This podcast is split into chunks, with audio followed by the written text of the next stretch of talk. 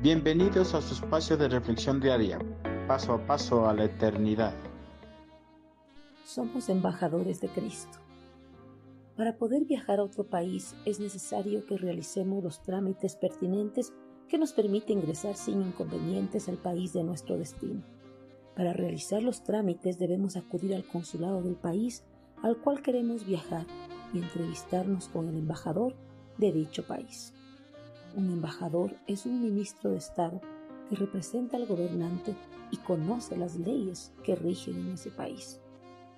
El embajador tiene el deber de dar a conocer a los viajeros los requisitos necesarios para que puedan ingresar a su país sin ninguna clase de inconvenientes.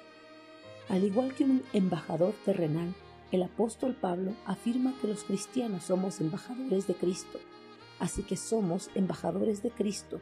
Dios hace su llamado por medio de nosotros. Hablamos en nombre de Cristo cuando les rogamos, vuelvan a Dios. Segunda de Corintios 5:20, nueva traducción viviente.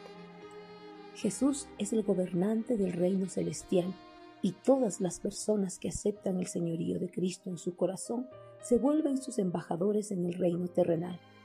El apóstol afirma que todos los cristianos somos embajadores llamados por Cristo Jesús para ser sus representantes ante el mundo inconverso.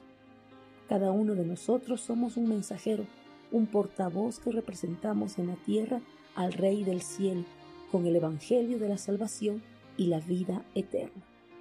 El Señor hace un llamado por medio de nosotros a las personas inconversas de todo el mundo que se reconcilien con Él, quien es su Rey verdadero y por derecho propio. A medida que nosotros presentamos el Evangelio, Dios habla a través de nosotros para urgir a los pecadores incrédulos a que se acerquen a Él con actitud de fe y acepten el Evangelio, lo cual significa que se arrepientan de sus pecados y crean en Cristo Jesús. Nosotros somos embajadores llamados por Cristo, al igual que el apóstol Pablo y todos los creyentes que nos presidieron. El Señor nos encomendó el ministerio de la reconciliación, el cual debemos cumplir. Si afirmamos ser seguidores de Cristo, no debemos dejar de cumplir las funciones que el Señor nos encomendó. En esta misión nunca vamos a estar solos.